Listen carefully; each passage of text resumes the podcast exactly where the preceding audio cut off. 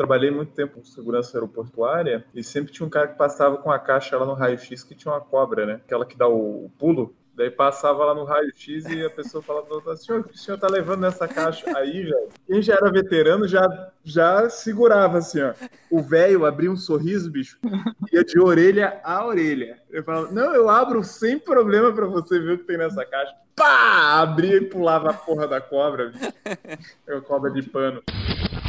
Relaxando e trabalhando o podcast da família brasileira. E era sempre um cagaço, velho. E aquele velho pegava avião todo mês. Então, sempre que tinha um novato, a cobra pulava. Inclusive, ele, quando, quando ele aparecia para entrar no, no, no, sistema lá de, de raio-x, era um, um, um raio-x só tinha veterano e tinha um novato do outro lado, e falava, vai lá, uhum. passa lá, passa lá daquele lado. Se fizer isso nos Estados Unidos, você toma tiro, não toma? Antes da, da cobra cair no chão, acho que você já tá morto, né? Ah, pelo menos um choquezinho elétrico, acho que toma, hein, cara. E, e com certeza, se você é um estrangeiro, você volta para o seu país. Você já vai ter que preparar o, o cartão para passar uma passagem de volta. Já. Você volta numa caixa, né? E, e você não vai pular na hora que ela abrir, não. não, mas corre o risco deles só te darem um choque e te levarem para um campo de concentração, que tem vários lá nos Estados Unidos. Relaxando e Trabalhando, episódio número 1, 7! Em meio ao inverno e a massa polar no hemisfério sul, o que não impede também de estar tá pegando fogo no Pantanal, e ao fogo desenfreado na Europa e Estados Unidos no hemisfério norte. Estamos aqui na nossa mesa sempre antenados com as novidades, ou não, com Xará, grupo de risco e correspondente internacional. E eu, MC. Bora!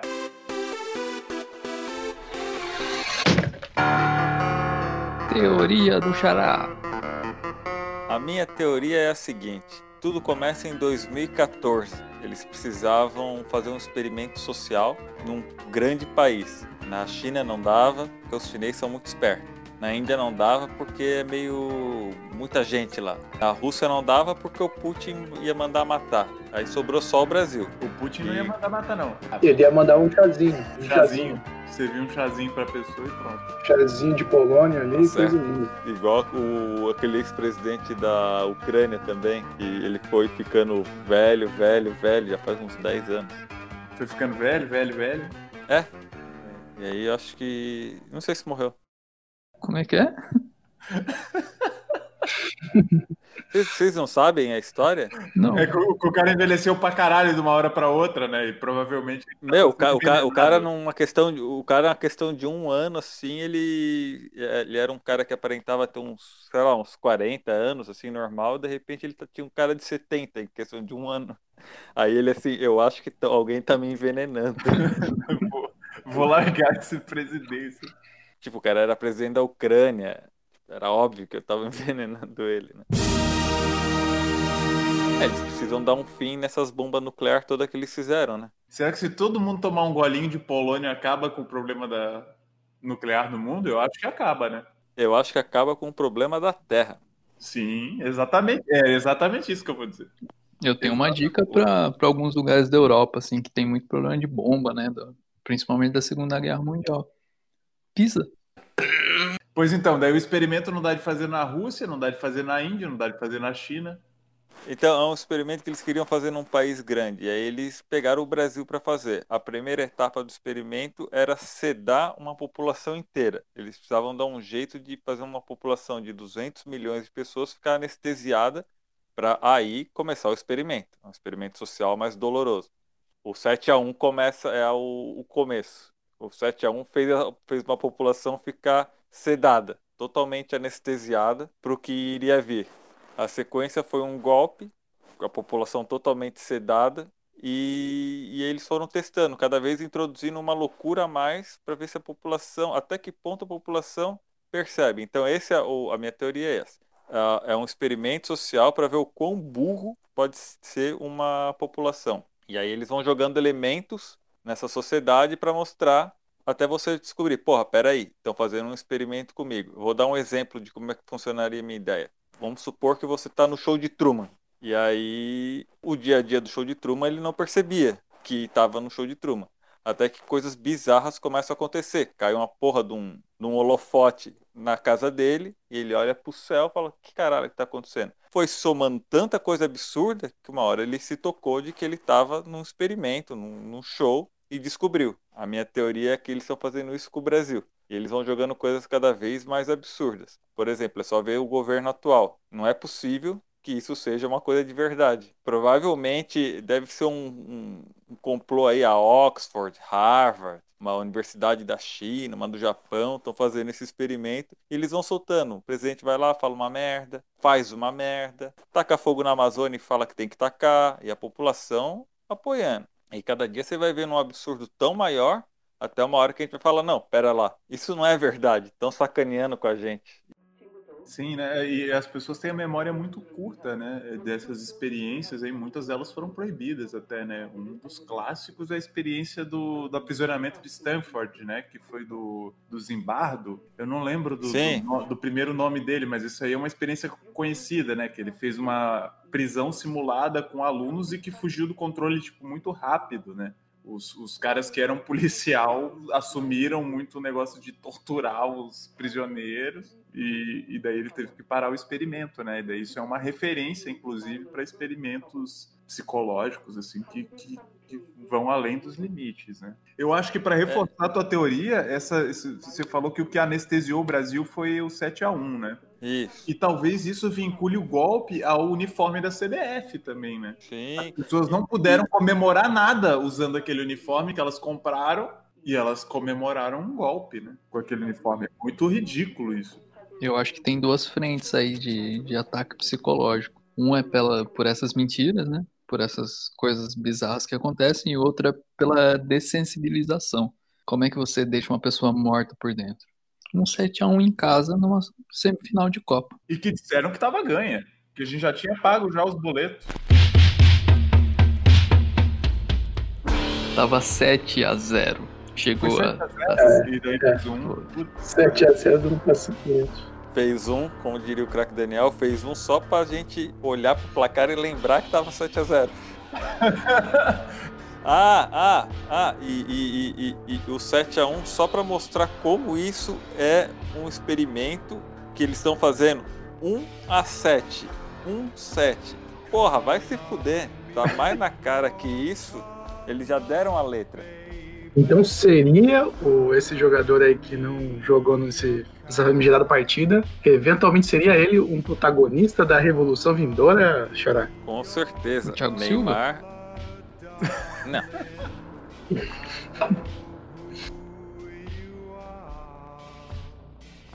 Eu acho que o único jogador que saiu com uma experiência ali para a vida e que utilizou ela no futuro foi o Júlio César. Hoje, hoje ele é comentarista de espe especialista em goleadas.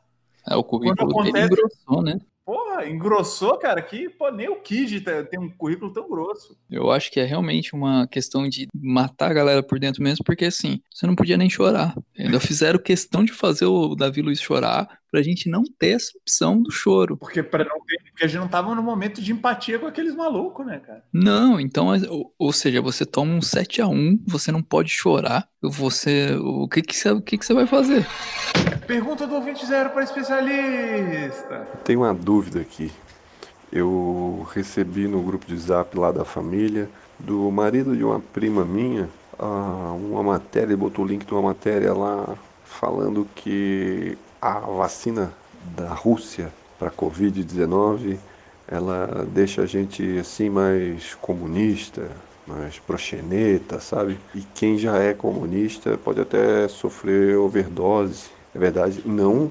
Alô, Abin, alô, Abin. Não que eu seja comunista, não é isso, né? Vai que dá um golpe aí, depois me confundem com comunismo, comunistinha aí e tal. Não tem nada a ver isso aí não, tem nada a ver, tá?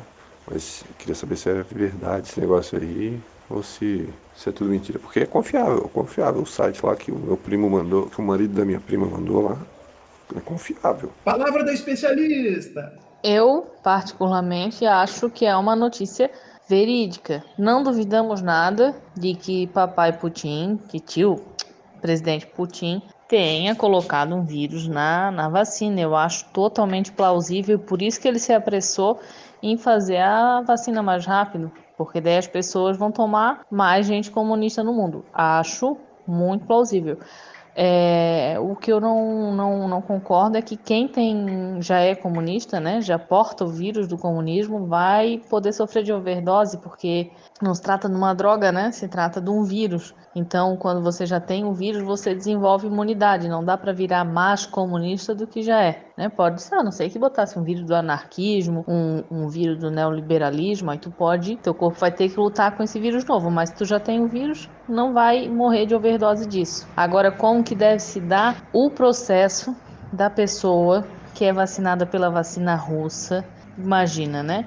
Vai estar tá lá o jovem garotão de 55 anos, tirando uma selfie dentro do carro de óculos escuro, um Corolla, ou sei lá qual é o novo carro do, do tio garotão. E no outro dia ele acorda e pensa: puta que pariu, aquele safado do meu patrão. E assim sucessivamente. No segundo dia ele já ele já vai começar a refletir o que, que vai acontecer com o mundo, né? Se o, se o pobre, se o proletário não sair para produzir, para vender o produto do rico, como é que o rico vai enricar, como é que o rico vai sobreviver. No quarto dia, provavelmente ele já vai estar tá chamando todo mundo de camarada. Lá pelo quinto dia ele deve estar tá se filiando num sindicato. E aí, dependendo da dose do vírus, ele vai se filiar no final já da primeira semana ou no PT é, no pessoal não, porque o tio, tio Putin não mandaria esse tipo de vírus comunista para se filiar no pessoal. Vai ser o PT se for de leve, PCO ou PCB. Vai andar com o Manifesto Partido Comunista debaixo do braço,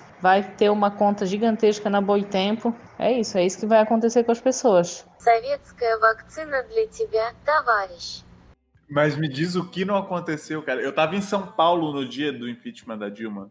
Na hora, eu tava hospedado a uma quadra da, da Avenida Paulista e ouvindo Nossa. a galera soltando fogos e comemorando, bicho. Eu tava num hostel e daí no hostel tinha um quarto com a televisão e todas as luzes estavam apagadas, não sei se era por causa do horário, porque foi à noite, né?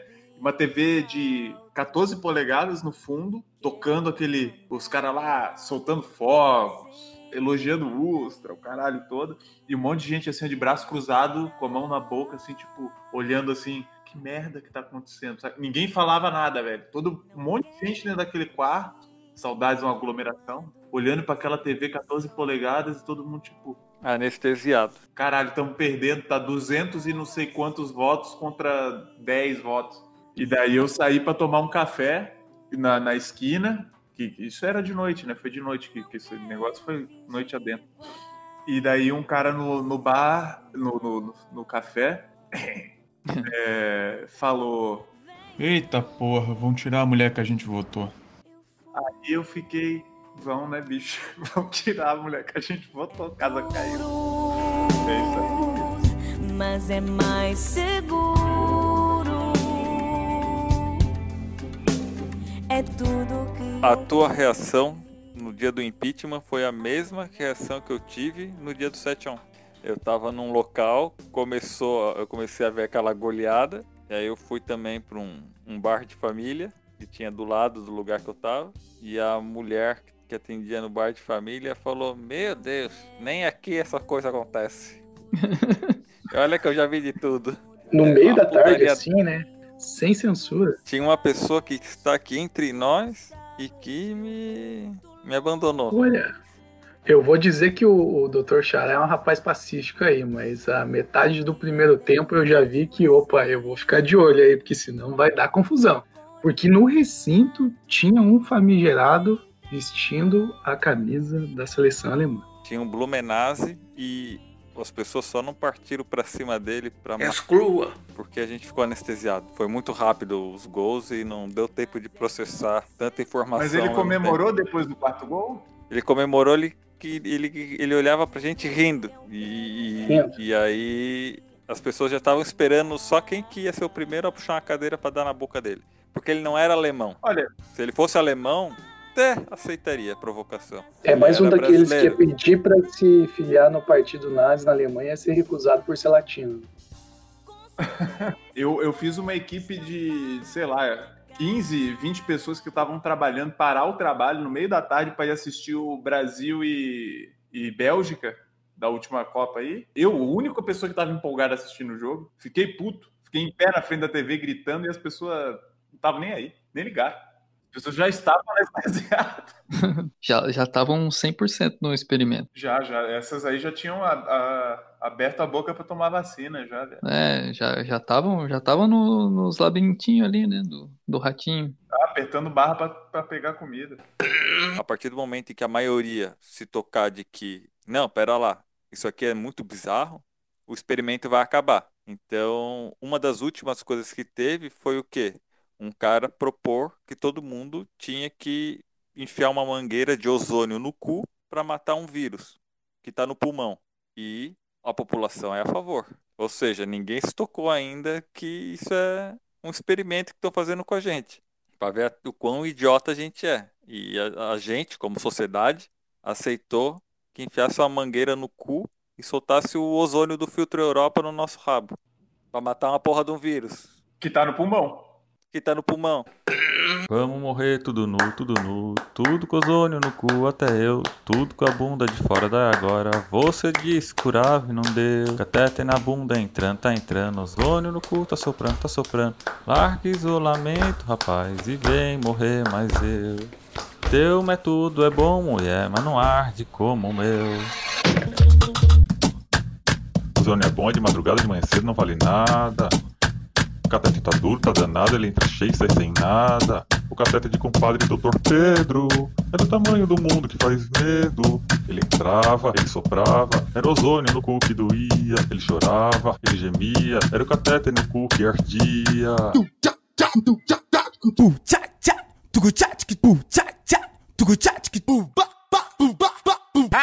Mas eu acho que foi o próprio brasileiro que deu essa ideia de fazer esse, esse experimento.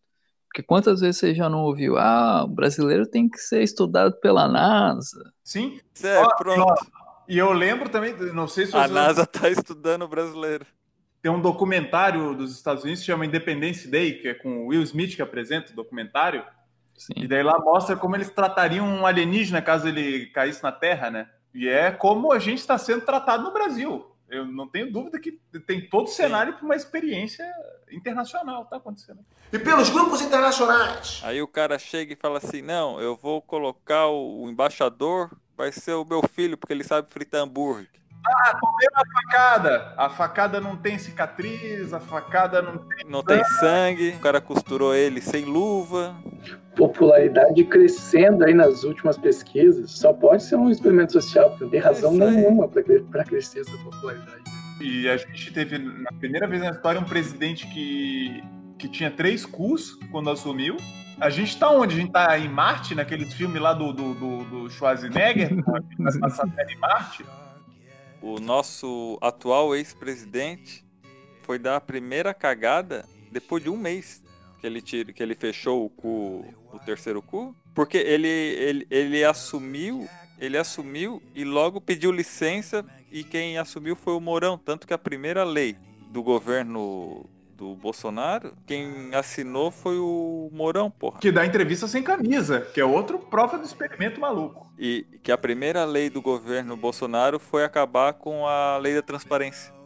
E é muito engraçado que eles usam a palavra família, transparência o tempo todo, e todas as coisas que eles fazem é contra a família. Mesmo a família nuclear burra de um macho, uma fêmea e um filho, uma filha.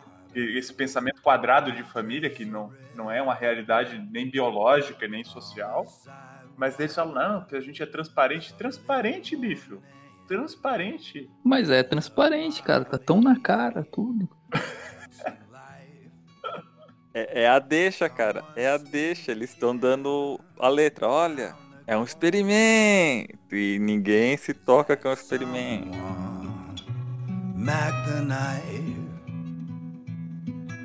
É que aí, conforme, conforme vai dando certo aqui, eles vão replicando num, num outro país grande que tem aqui um pouco mais pro norte. Só o que dá certo, né? É, que dá certo. Só que às vezes não dá certo lá também.